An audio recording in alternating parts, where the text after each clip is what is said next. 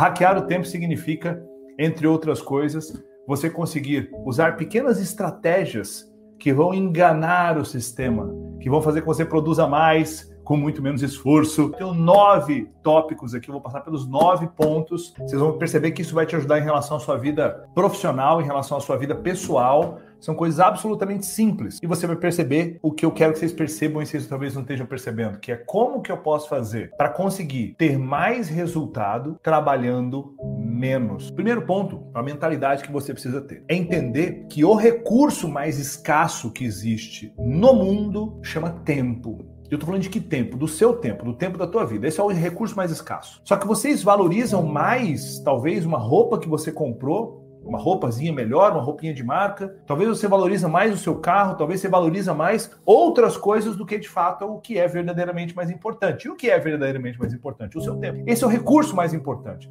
Por isso olhar para a gestão da sua vida. Você está falando de tempo de vida, Wendel? Você acha que são diferentes as coisas, meu amigo? A gestão do seu tempo, a gestão do que você faz de hora em hora, a gestão de onde está o teu foco, de onde está a tua atenção, de quais são os projetos que você está tocando, isso significa a gestão da sua vida a gestão da sua vida. É isso, é simples, é exatamente isso. Desta forma, eu preciso que, se você quiser realmente construir uma vida abundante, uma vida épica, uma vida completamente fora da curva, você precisa olhar para onde você define a tua energia, aonde, quais são os seus projetos que você está focado, aonde você define onde é que você vai gastar 30 minutos, 40 minutos, 50 minutos, porque quando você bobeia, você pega o seu celular e passou uma hora do seu dia. Quando você menos espera, você se envolveu num projeto que não tinha nada a ver com a paçoca, não tinha nada a ver com teus valores mais profundos e nem com o teu, com o teu V20, o que a gente fala de visão de 20 anos. Não tinha a ver com a tua visão de 20 anos, você passou ali 3, 4 anos naquele projeto, perdendo tempo ali, porque não tinha esse alinhamento. Então entenda, o recurso mais escasso de todos, mais valioso de todos é um só, é o seu tempo. Vamos para o nosso segundo ponto, porque esse já começa a ser um hack de fato. Esse aqui é como se fosse um ajuste do sistema, tá bom? Esse aqui é o primeiro hack.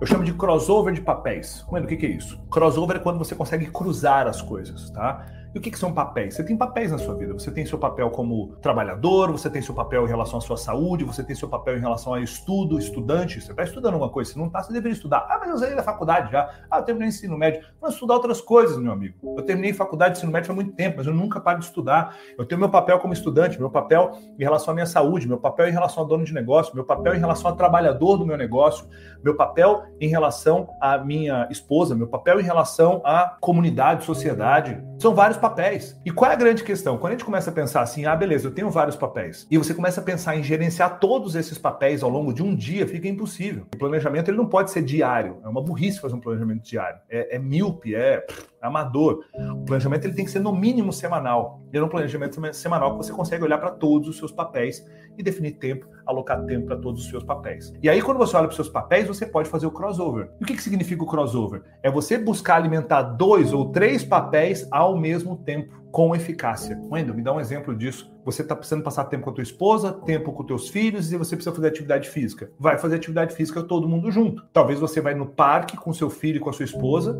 e você faz uma brincadeira que você deixa o seu filhinho pequenininho ali, você dá um tiro de 100 metros e você volta e aí você faz uma cosquinha no seu filho e aí você dá um tiro e volta e aí você dá um beijo na sua esposa, vocês passam um tempo junto, você vai tomar uma água de coco depois com a tua família. Pronto. Naquela tarde, durante duas horas, você não fez exercício duas horas a pessoa, isso é outra coisa que as pessoas não conseguem entender. A pessoa bota na agenda lá, ah, é, mas atividade física é só uma hora do meu dia. Não é uma hora, porque você tem que gastar o tempo, investir o tempo em relação a comer o seu pré-treino, se vestir, se deslocar, tudo isso é o antes. Existe atividade física, existe o deslocamento de volta. Então, a atividade física de 40 minutos, dependendo, ela vai tomar uma hora e meia do teu dia, quiçá duas horas. Eu tô te dizendo isso o quê? Para te aterrorizar? Não, que é para é te dar clareza de que o seu tempo é finito, Katsu, o seu tempo é finito.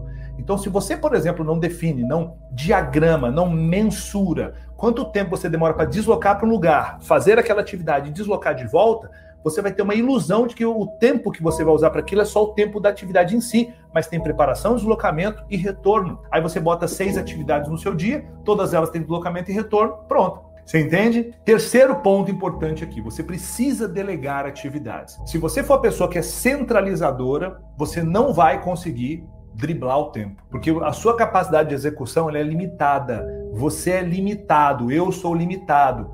Pessoas que produzem muito mais, eu não estou dizendo trabalhar muito mais, produzir é criar sistemas que entregam resultado. Produzir não é ficar lá um tempão, de 8 às 18, ah, ou então vai, ah, eu tô indo até 9 da noite, 10 da noite, trabalhando, tô fudido, tô...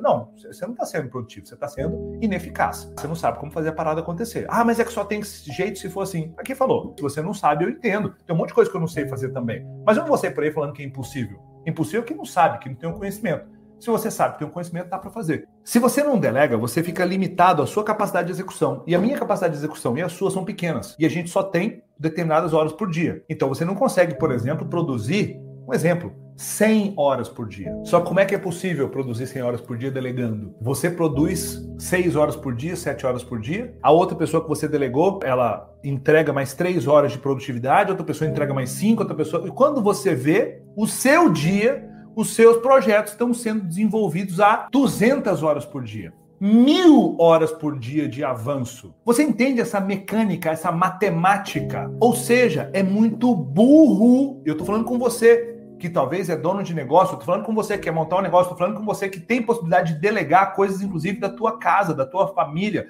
coisas que você pode parar para delegar, lavar carro, arrumar a casa, seja lá o que for. É muito burro e muito caro não delegar me escuta, é muito burro e muito caro não delegar. Meu Deus! Porque aí você consegue ter mais tempo para aquilo que verdadeiramente é mais importante. Então, esse é um, é um hack importantíssimo que vocês têm que colocar para rodar. Quarto ponto: escutar áudios enquanto faz outras atividades. É, um ponto importante é para pessoas que são de performance elevada, é que essas pessoas elas precisam estar o tempo todo nutrindo as suas mentes nutrindo com ideias, insights, coisas de qualidade. Se você deixa sua mente se poluir somente por, por uh, bobeiras que você fica consumindo, a sua mente ela atrofia, como um músculo que atrofia. Então, se eu quero ver minhas costas aumentando, eu tenho que fazer minha puxada e minha remada com cada vez mais carga. Eu tenho que fazer, se eu quero ver meu bíceps aumentando, eu tenho que fazer cada vez mais peso, com repetições, cada vez mais consciente. Ou seja, eu tenho que ter estímulos acontecendo o tempo todo.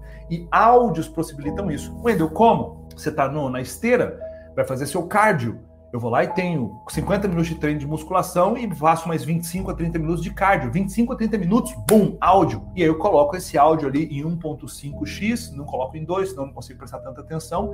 E aí eu consumo um conteúdo, muitas vezes de 40 minutos em 30 minutos na bicicleta ali, e é um negócio incrível. Então escutem áudios enquanto vocês fazem outras coisas. Que tipo de áudio, Wendel? Podcast, por exemplo. Tem tanto podcast bom por aí, ou o que eu costumo fazer demais é pegar treinamentos em áudio treinamentos em áudio e ouvir. Que eu tô ali, vem um insight, hum, vem uma ideia, hum, vem um ensinamento, hum. E muitas vezes no áudio de uma hora eu aprendo pra caramba. É um áudio de uma hora, eu vou lá, escuto ele em 35 minutos, 40 minutos, monte de insight, um monte de ideia, e aí todo dia você mata um áudio. Quinto ponto, evitar ao máximo reuniões. Evitar ao máximo reuniões. Eu adoro alinhamento, mas eu odeio reuniões. O que isso significa? Um hack de produtividade você, de, de para você dominar o tempo é você evitar reuniões, porque reuniões elas Normalmente na reunião quem fala é quem tem mais poder, quem fala mais tempo é quem é, tem uma autoridade maior ou uma, uma uma patente maior, um cargo maior na empresa. E aí, se muitas vezes você está numa reunião durante 40 minutos, uma hora, você nem deveria estar naquela reunião. Então, um ponto importante é você sempre propor o seguinte: vamos aqui evitar ao máximo reuniões na empresa. Vamos aqui criar grupos de WhatsApp provisórios enquanto a gente resolve determinado problema. Então, como é que eu costumo fazer? Existe um problema acontecendo.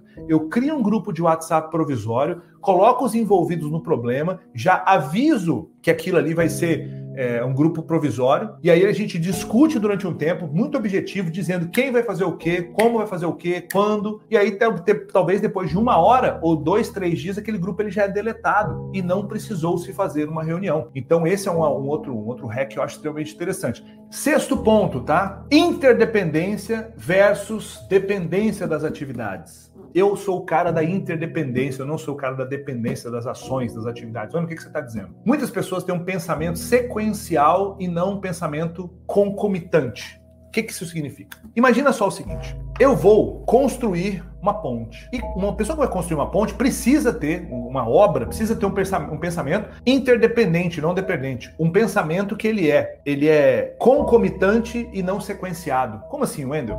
Se eu tenho um pensamento sequenciado, e não concomitante, o que isso significa? Que eu vou primeiro chegar lá e eu vou fechar com o pessoal que vai fazer a terraplanagem no terreno. Quando o pessoal terminar a terraplanagem, eu falo obrigado, aí agora eu vou procurar as pessoas que vão começar a fazer a fundação da casa. Eu vou fechar os contratos com o pessoal da fundação da casa, eles vêm fazer. Quando terminou, Aí eu perco ali uma, duas semanas encontrando as pessoas que vão, eh, que vão fazer, se entende? Eu vou fazendo as coisas só por etapas, sendo que eu posso fazer as coisas de forma concomitante. Um exemplo disso. Você precisa, ao pensar num projeto, pensar que as coisas têm que ser interdependentes. É como se você falasse: eu preciso disso, disso, disso, disso, disso, disso, porque daqui 10 dias eu preciso que isso aqui seja realizado. Então eu preciso que você comece a produzir isso agora. Eu preciso que você comece a produzir isso agora. Você isso, você isso, porque lá na frente todas essas peças vão se encaixar.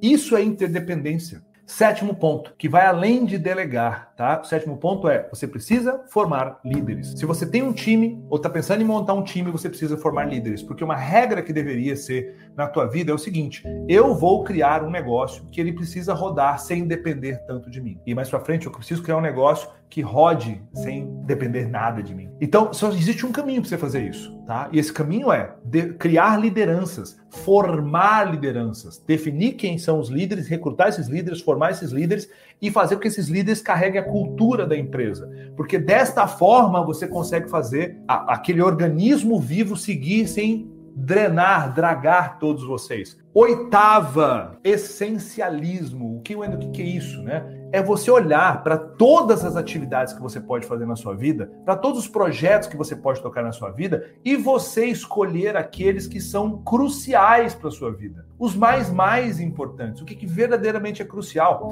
sabe um exercício importante para você poder fazer? Ele é muito simples. Você faz o seguinte: você pega, por exemplo, ali as suas os seus 20 desejos na vida, 20 coisas que você quer conquistar, ou então 20 metas que você quer atingir. Você pode colocar, por exemplo, ali as rotinas que você. Ah, tudo que você quer realizar e fazer. O que, que o essencialismo faz? Ele diz o seguinte: beleza, você tem 10, você tem 20. Pegar você tem 20. 20 atividades que você quer atingir. O que, que você vai fazer? Você vai escrever em 20 papeizinhos e aí você vai olhar para aqueles 20 e falar: ok, eu só posso agora escolher 10. Você vai olhar para aqueles vai comparar um com o outro, o que, que é mais valoroso, o que, que faz mais sentido.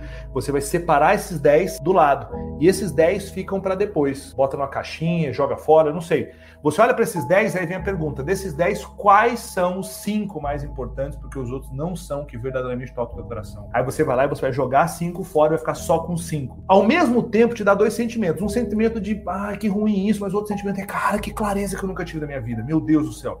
Aí você olha para esses cinco e você fala quais são os três mais importantes. E você descarta dois e fica só com os três. Quando você definir quais são os três, você vai falar qual é o primeiro, o segundo e o terceiro em importância. E quando você faz isso, você tem um nível bizarro de clareza do que é que vem primeiro. Um nível bizarro de clareza do que é que tem que ser feito. E o nono é o quê? Abusar de Pareto. O que é Pareto? Existe um um matemático italiano chamado Vilfredo Pareto, e ele fazia conta de tudo, como todo bom matemático maluco. E ele queria descobrir, por exemplo, onde é que estava dividida a, a, fortuna da Itália. E ele descobriu o seguinte, que 20% das famílias italianas detinham 80% do dinheiro do país. Ou seja, uma parte pequena tem a maior parte do resultado. E ele começou a perceber que esse fenômeno de 20% de ações e 80% do resultado, 20% de pessoas, 80% do resultado, se duplicava em muitos outros aspectos. Deu-se o nome de Pareto, princípio de Pareto, que é o princípio onde você foca a sua energia em poucas coisas, 20% das atividades,